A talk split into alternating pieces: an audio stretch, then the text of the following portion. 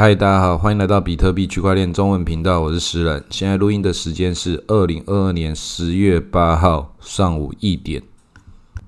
我们前几天有录了一集，不过不知道现在上传了没？现在还没上传之前，我又再录了一集，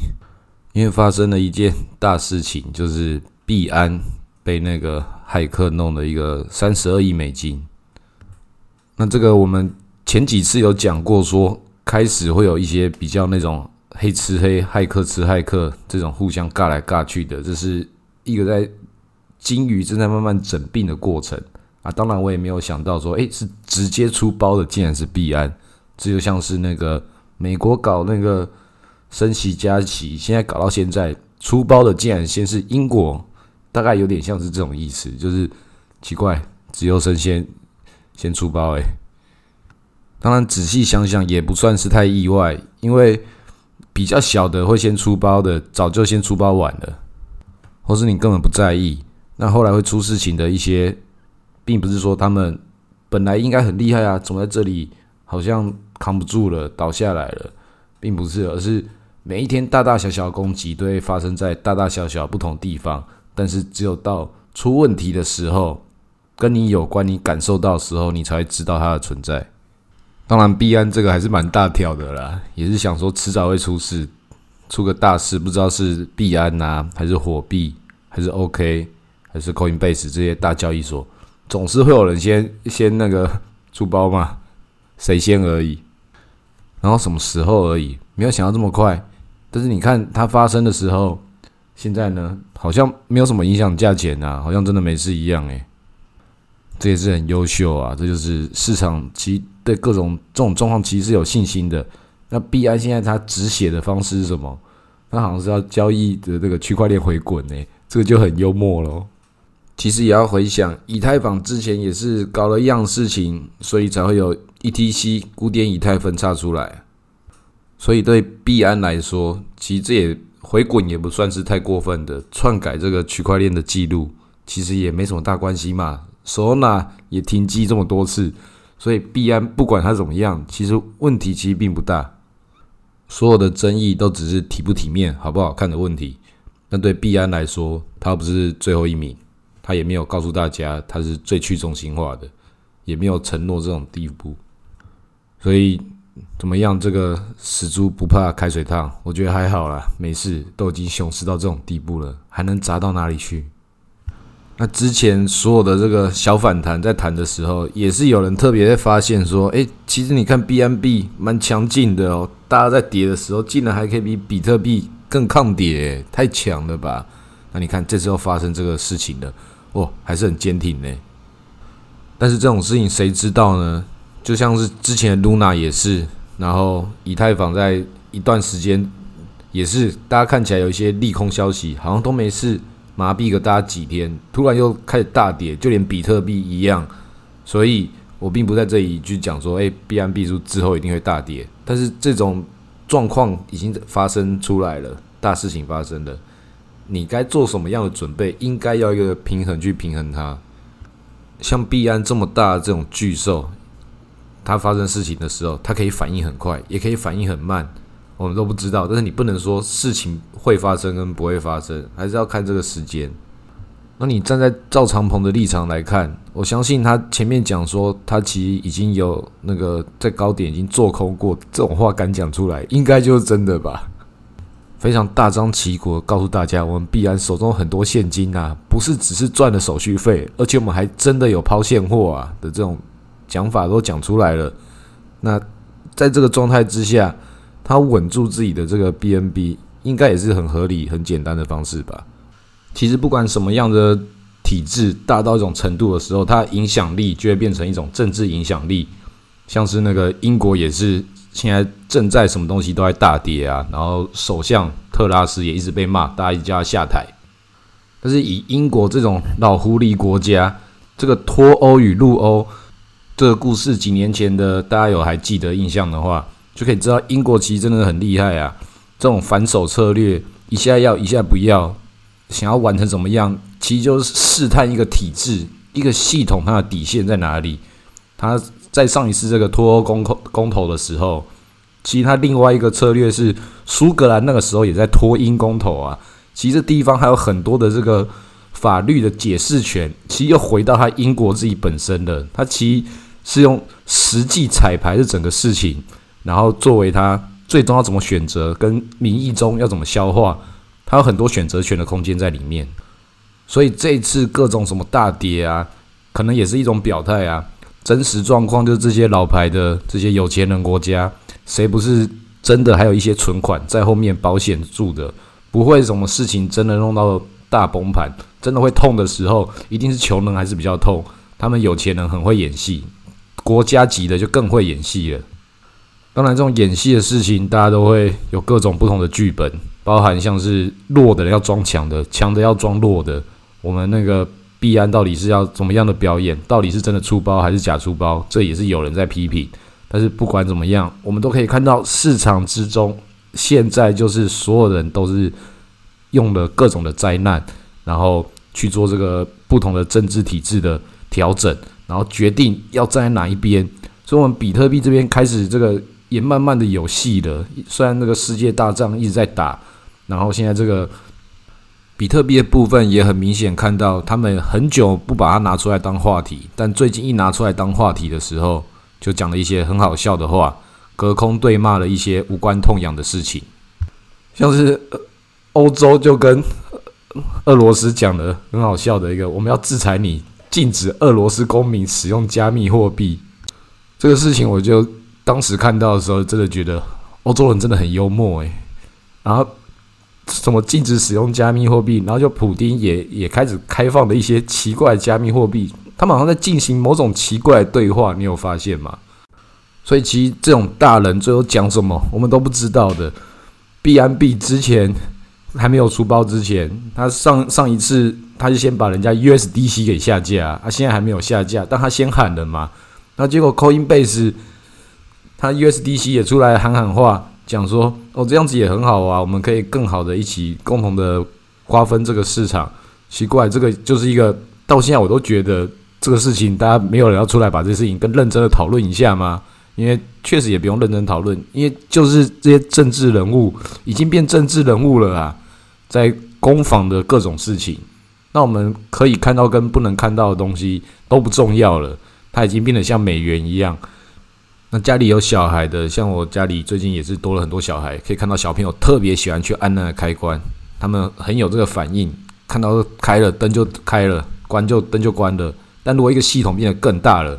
你开了这个开关，你不知道它发生什么事情，它所有的反应都是之后才会发生的，所有的事情都在变动的，要靠你的经验跟一些认为好像很正确的理论去评估可能会发生什么事情。那对我们来说，大家也都长大了嘛。也大概慢慢知道，以自己现在这种状态，跟小时候得到的资讯，这些政治人物、这些大人，他们不都是告诉我们，让我们以为他们知道自己在做什么吗？那其实大部分人都还是小孩子啊。就算是你已经那个白发苍苍，但是面对这么大的世界，这个美联储，他们真的以为自己是有办法去控制这个世界的所有的责任吗？当然是不可能嘛。他们先顾好他们自己的工作嘛，顾好他们能够掌控的那一个地方。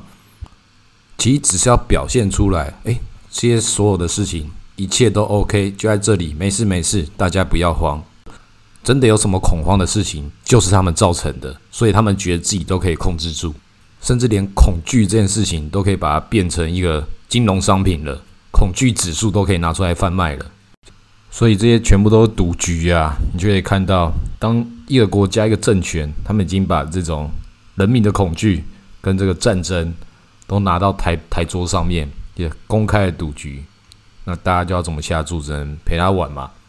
那很多人会说，这次俄罗斯原形毕露，看出来他没有想象中的这种军事强国，他的后勤啊，各种东西，这个没办法好好的控制他的军队，他其实必须要动员，拿他这些老人啊跟年轻人出来出来动员了，已经快要快要没办法了，再不下去只能使用核弹了，然后。反过来看嘛，我们也可以看美国，为什么美国要发动这样的一场战争？是不是他的钱不够了，要做各种事情来赚钱？然后俄罗斯他当然就是大家看得出来，还有一个军事泡泡，它不是真正的像我们以往看到这么强大，但是核弹一样还是很可怕。那美国为什么这次要一直跟全世界要钱？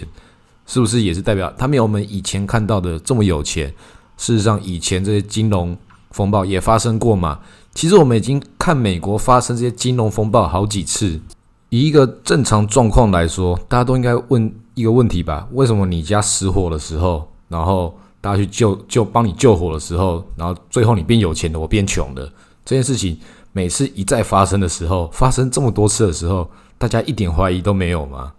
各种印钞票的事情啊，火力全开啊，然后想办法能够用各种制度上赚钱，尽量赚啊，然后跟其他这些跟他外汇存底的国家说：“哎，你们不能乱玩这些金融，因为你们是小朋友，我知道怎么玩，所以我教你们怎么玩。”然后就钱就跑到他身上。那因为我有钱，所以我可以投资各种的科技，各种的新兴产业，所以你们要配合我玩这个游戏，甚至射火箭，你们也要一起去买那个。马斯克的特斯拉，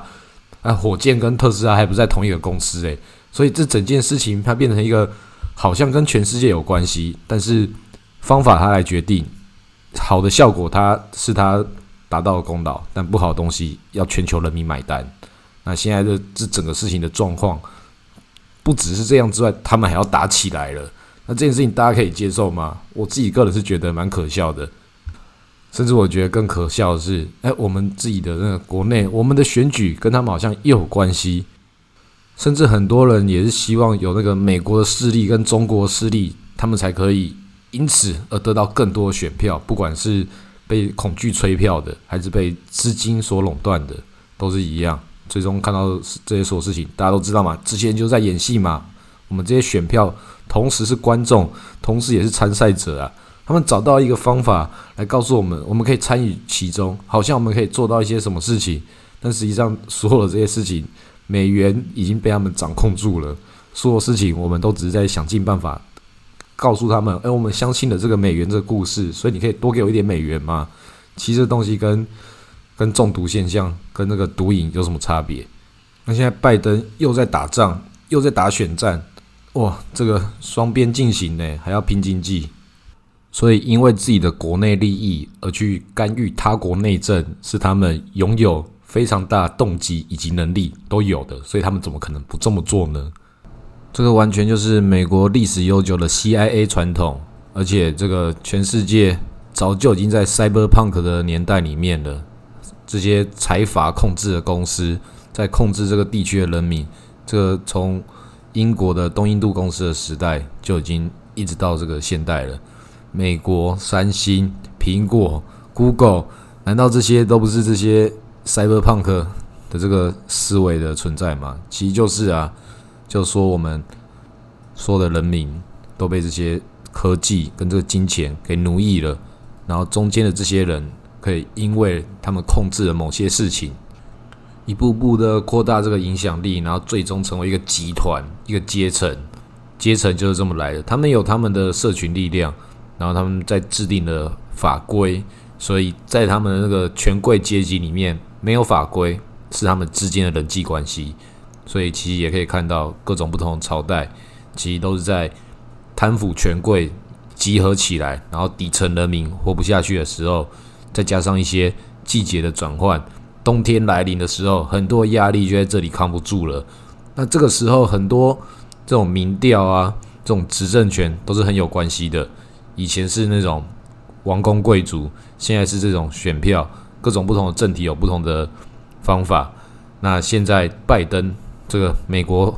总统，他做的这个事情就是兑现他的选票，告诉大家：你们之前投我支持大麻合法化，我现在开始支持喽。那这个事情当然也是值得庆祝，但是你也可以看到这些政治人物总是在一些好像特别的时间去。做出一些他本来就可以很简单推动的事情，但是你怎么会在特别在你民调不好的时候，看起来就是为了选举啊？那如果这整件事情不是为了那个你可能有特别厉害的布局，告诉我这个产业发展啊，或者宗教利益，或是各国国际关系，不是，竟然就只是为了这么简单的理由的时候，但以前的谎言看起来都是更加的好笑。不过这个事情至少对美国来说。如果你是一个底层人民，至少可以看到有些东西的推动，它还是有一个方向的。那以台湾来说，其实你投给谁，真的都没什么差别。原因是因为真正这个大规模的这种框架型的事情，那个双方还是会互相扯后腿啊。就是这种，你到底是要统一中国，还是要台湾独立？光这种议题，就是也不是台湾本身决定的，所以这边在在演什么、吵架什么，都只是一个过场形式而已。其实影响力越小的国家，越是要像台湾或者新加坡一样，要有自己的这个独门绝技，像晶片这种，所以台积电才这么强啊！所以其整个台湾的这个不管哪一个政党，都在蹭台积电啊。那这种也最近也是有讲，这叫荷兰病，就跟那个东印度公司那个年代一样。那荷兰病不是东印度公司那个年代讲的那个病，反正总之它就是依赖这个国家。某种特别的这个资源或者特别技术，整个国家都被这个产业一直去倾斜它。那台湾这个地方又把房地产这种倾斜，再加上台积电这个倾斜，政府带头炒房这件事情，可以理直气壮的告诉大家，这件事情就真的很屌了。因为光是台积电的人就觉得，看他妈我在台积电上班，然后你把这个房价抬起来，理直气壮不去做一些。合理的控制，连我在这里上班，我都只能这样子住，然后让你们去这样炒房，增加我的成本，然后还变成你们的政绩，还要互相感谢这件事情，很多人看起来也是再荒谬不够的，但是在很多其他眼睛看起来就觉得很合理呀，我带动地方经济耶，带动房价耶，那实际上所有的这个真正的产值都是来自于这些底层工程师。每天没有睡觉所产生出来的这些能量，孕育出来一个护国神山，然后在这些台大文组的人手中，用这么简单的一张牌，就这样去去使用它，没有把它变成更多元的一个一个政治筹码，反而变成一种资源往上讨好，提供给这个全球。的一个储备，其实也是挖矿啊，只是我们挖出来的矿更高级。我们的这些矿工都是台大毕业、台青教成的这些工程师矿工，其实他们还是生活还是很辛苦的，还是底层人民呐。所以在这个资讯传播很大量的这个年代里面，你要知道，很多人他得到资讯，他脑袋比你还要聪明，但他没有那个时间去得到资讯，也没有这个时间去产出资讯，告诉大家他们真正的想法。最终，我们的选择往往就只有这些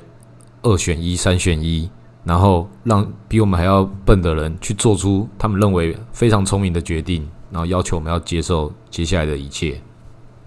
其实可以看到，很多人在把时间都花在工作上的时候，更多人花时间是花在选举跟吵架上面。毕竟分配权这件事情实在太重要了。那个你可以产出多大蛋糕，那是这些人多努力的事情。但是可以分配这个蛋糕该怎么切，这些这些人要抢到那把刀子的原因，所以就在比谁这个权力更大，拳头更大。所以核弹为什么是这么重要的这个政治筹码，在这个现代军事布局中就是这么的可怕。当人命不算钱的时候，韭菜不算钱的时候，这些事情都很简单的，对他们来讲都是数字跟。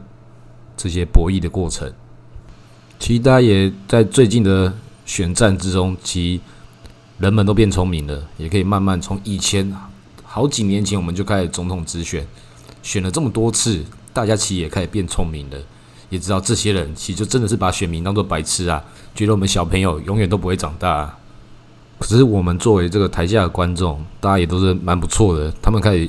就是也知道他们改变不了什么事情，因为他们也没有想要改变。可是他们讲话也越来越咬好笑，越来越幽默。其实我们最后也也可以接受了。其实大家都只是要知道，你们至少拿这些钱，拿到这些好处，至少有一个合理的表演，让大家看得开心。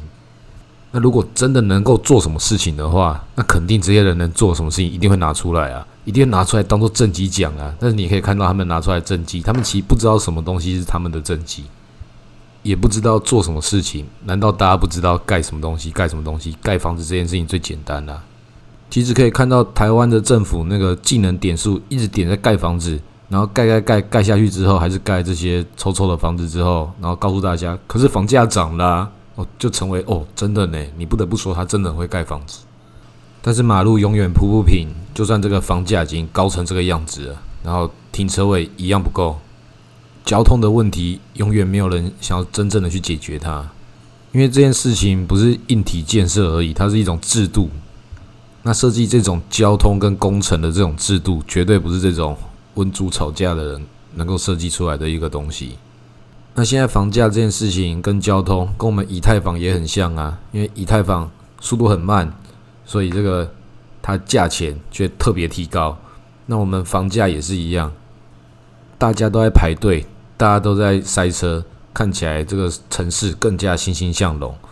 好像这些缺点都变成优点了。所以大家都要进入二点零，甚至三点零、四点零。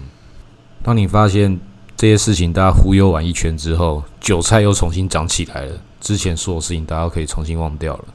日子最终还是这样过下去。好，今天录到这里，谢谢大家。